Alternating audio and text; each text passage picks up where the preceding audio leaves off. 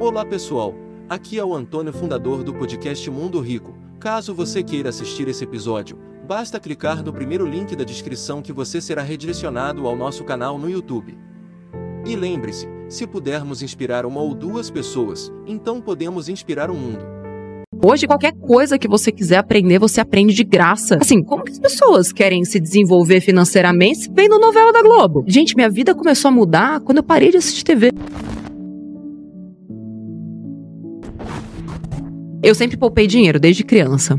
Eu era uma criança estranha, né? É, bem atípica. Mas vamos lembrar que tem tudo a ver com o que a gente tá vivendo hoje. Eu tinha 7, 8 anos de idade, década de 90, comecinho de 90, 91, 92. Auge da inflação, quase 2 mil por cento de inflação ao ano. E cheguei pros meus pais. Falei, e aí, eu tenho uma poupança para comprar um carro? Porque tinha uma menina da escola que disse que tinha, sabe? Tipo, toda escola tinha aquela que era um pouco mais rica, assim. A gente foi, era classe média. Tipo, não faltava nada, mas não sobrava absolutamente nada. Era viver hoje e amanhã vamos ver o que, que vai dar, inclusive desse auge da inflação. E meus pais falaram: meu, cresce aparece, meu, tem nada para você aqui. E aí aquilo ficou na minha cabeça, eu comecei a guardar dinheiro com 7, 8 anos de idade. Então eu transformei aquilo num hábito. Pô, se, se eu não tenho a grana pro carro, então o carro virou a minha meta. E aí tinha o dinheiro para comprar o carro. 18 anos já criei uma outra meta, que era comprar um apartamento com 23, 24, quando saísse da faculdade. E aí ali eu já tava fazendo, né, meus investimentos. Comecei a investir com 18. Inclusive na academia que, que, que eu frequentava,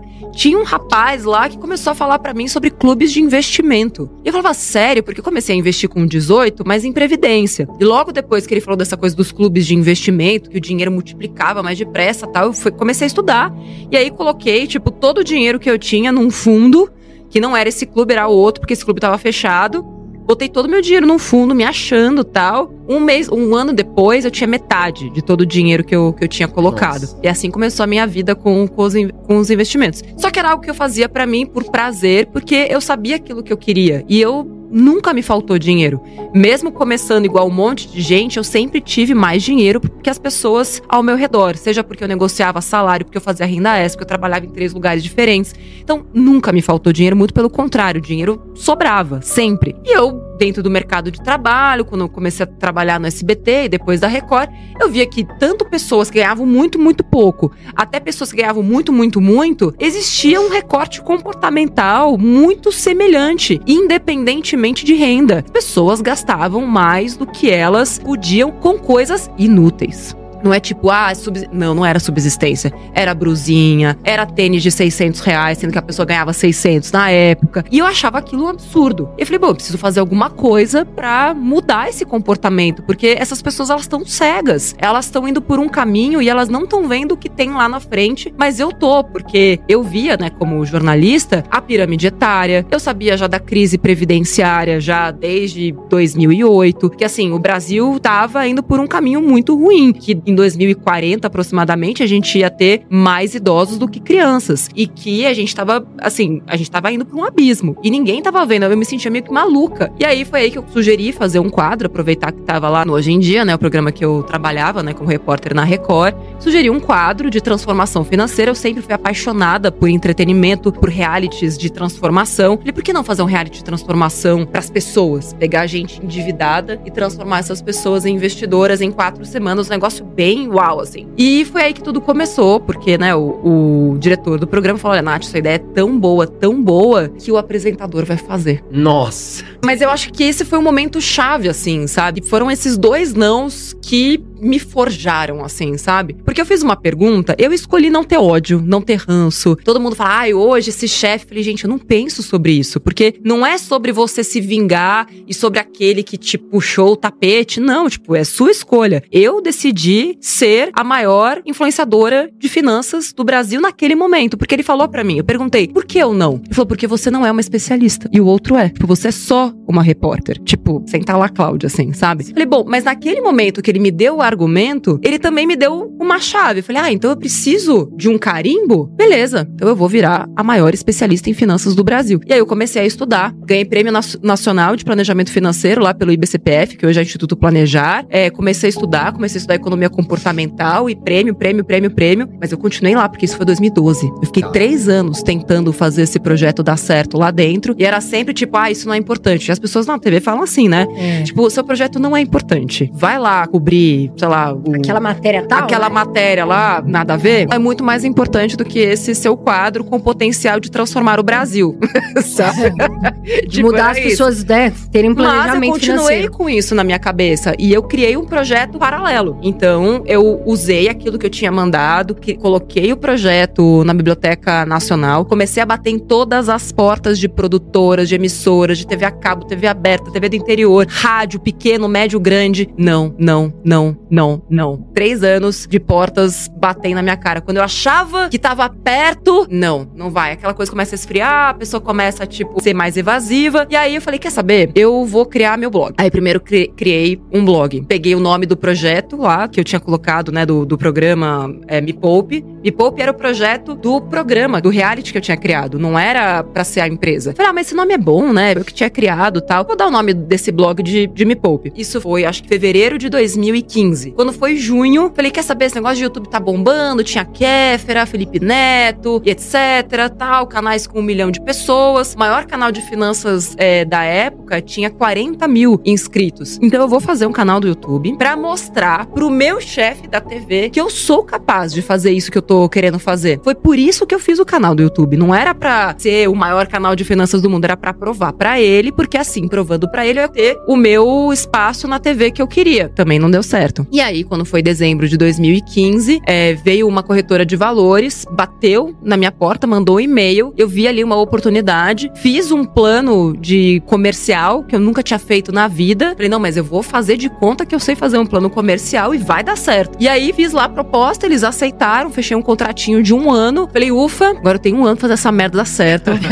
e fazer esse negócio decolar. A galera ficou louca, acharam que eu tinha ficado maluca. Imagina, pedindo demissão de uma TV com cargo, ganhando bem, salário e tudo mais. Mas eu tava tão infeliz. Então, e, e outra, pra mim, poder mudar a vida das pessoas, aconteceu algo muito fatídico que eu conto no livro também. Eu me separei em 2014. E naquela mesma semana eu tava fazendo uma reportagem sobre violência doméstica. E eu descobri que a maioria das mulheres que acaba se submetendo a esses relacionamentos, isso acontece por causa da dependência financeira. E naquela época, naquele mesmo, né, foi naquela mesma semana que a gente separou, o meu ex chegou e falou: "Ah, vamos vender o apartamento que a gente tinha comprado juntos à vista, com desconto que eu consegui inclusive 15%. Vamos vender e cada um fica com a sua parte". Deus que me livre, tipo, aquele apartamento era minha liberdade, era a minha vida assim. E aí eu fui olhar, né, nos meus investimentos e eu tinha dinheiro pra comprar a parte dele. E assim, é, é como se naquele momento tudo que eu vivi a minha vida inteira, as pessoas dizendo que eu era muquirana, mão de vaca, esquisita, ET, até meu ex-marido, tipo, é, existia um certo bullying assim, sabe? Falei, olha só aquilo que eu consegui, porque eu soube ir contra a manada, sabe? Mesmo as pessoas dizendo, mesmo todo mundo falando, tipo, cara, não tem preço você poder literalmente comprar a sua liberdade. E ali eu vi mulheres que por não ter esta consciência, não ter este conhecimento, estavam presas. Eu- imagina, a mu- a mulher tava no esconderijo e eu tive que cobrir a voz dela, cobrir a face dela, não podia nem mostrar, porque se, se por acaso o cara reconhecesse a voz e o lugar onde ela tava, essa mulher ia ser assassinada no dia seguinte. Então, assim, nessa hora, eu percebi como os meus receios de pedir demissão eram, eram pequenos, assim, sabe? O que que era o meu medo de não dar certo perto da, assim, do que tava do outro lado? O quanto custaria pra aquela mulher a minha escolha de não fazer uma escolha difícil, sabe? E é o que eu tenho feito desde então. A gente falou sobre hábitos, né? Você falou muito sobre a questão dos seus hábitos que você teve mais jovem. Quais são os piores hábitos que você enxerga hoje nos brasileiros? Olha, são tantos, né? E, e antes, né, da galera começar a falar isso só existe pra quem é rico e tal. Então acho que a primeira coisa parte das nossas crenças. E não tem nada a ver com crenças limitantes, não. No Brasil, a gente desconfia e a gente aponta o dedo pra quem ganha muito dinheiro. Não sei de onde a gente tirou isso, não, sei de onde vem, mas a gente costuma recriminar, inclusive criminalizar, apontando o dedo pra quem ganha muito dinheiro, como se aquela, ah, se ganhou muito dinheiro, deve ter feito alguma coisa errada. Mas ah, também a família. mas também a família. Vocês têm noção do quanto que eu ouvi isso? De lá até aqui, inclusive de colegas jornalistas, assim, sabe? Então a gente tem essa, essa aura, assim, do tipo: primeiro, se eu nasci pobre, vou morrer pobre. Eu não posso sair dessa condição, o que também não é verdade. Quando você tem acesso a conhecimento, e hoje existe conhecimento da melhor qualidade de graça aqui no canal de vocês, no Me Poupe, sem contar toda essa leva de excelentes influenciadores, né, de finanças, educação financeira. Que vem crescendo. Sem falar sobre Deus, né? empreendedorismo. Hoje, qualquer coisa que você quiser aprender, você aprende de graça no YouTube. De matemática, geografia, corte costura, é, maquiagem, tudo, tudo. Não existe nada que você não possa aprender se você tiver uma boa curadoria e souber continuar, né, aprendendo cada vez mais. Então, eu acho que esse hábito também de não aprender, acho que são contra-hábitos. O problema não é nem hábitos. É o hábito de fazer sempre o mais simples, o mais fácil e o mais confortável. É o hábito de ligar a TV e ver novela, em vez do hábito de ler um livro. Assim, como que as pessoas querem se desenvolver financeiramente vendo novela da Globo? Vendo da Atena? Quem é que vai enriquecer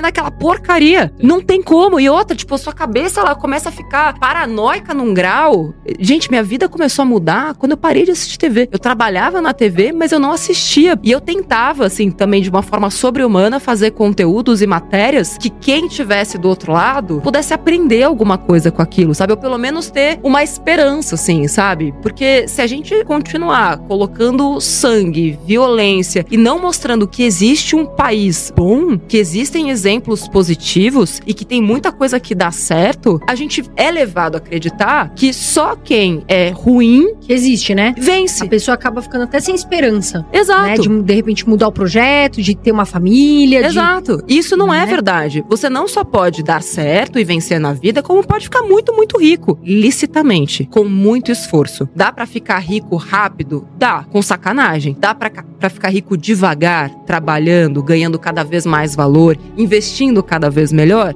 Dá também. Mas se você quer isso do dia pra noite, esquece.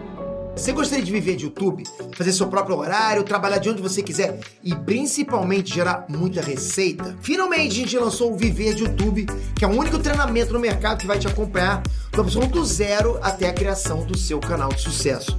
Basta garantir sua vaga clicando no botão abaixo para começar seu império no YouTube, hein?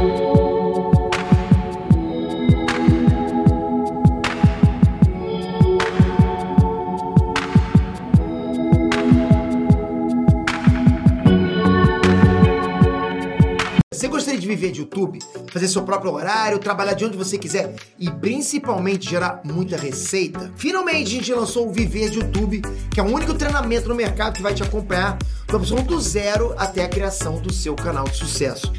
Basta garantir sua vaga clicando no botão abaixo para começar seu império no YouTube, hein?